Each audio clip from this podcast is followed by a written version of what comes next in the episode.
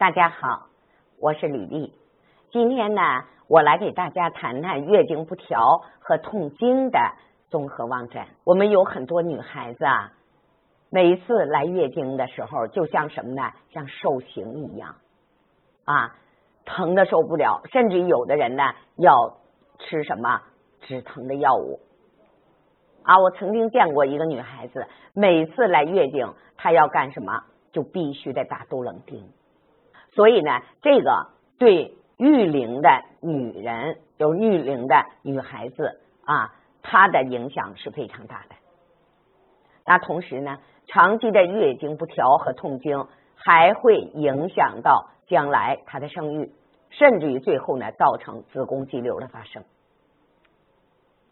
那月经不调，我们在手诊上是一个什么表现呢？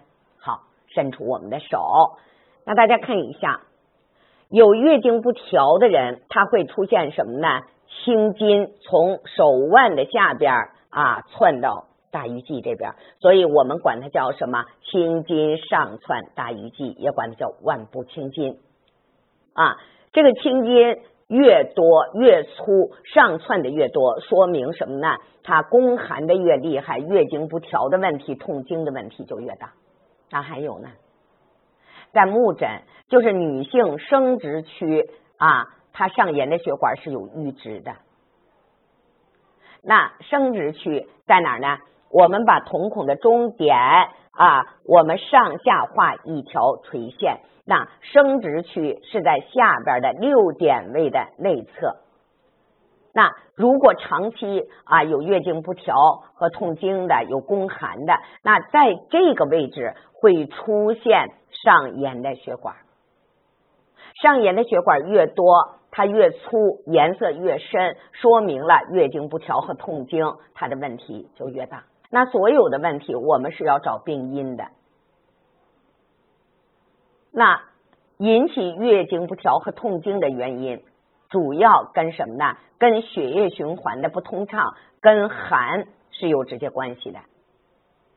所以我们第一个怎么的？要暖宫。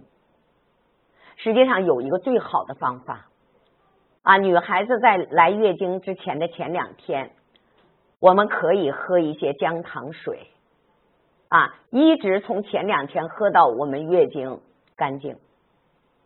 那么这样的话，几个月以后，她的月经不调和宫寒的问题呢，就很快的缓解了。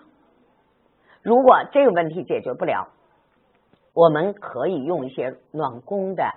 药物啊，比方说吧，啊乌鸡白凤啦，啊如果有肝气郁结的，我们是不是还可以用点逍遥丸啊？总而言之，无论用什么方法，我们一定要解决肝气郁结的问题，我们一定要解决宫寒的问题。那只有把这些问题解决了，那月经不调和痛经的问题才能很好的。得到解决。好，今天呢就给大家呢介绍到这里了。喜欢我的请关注。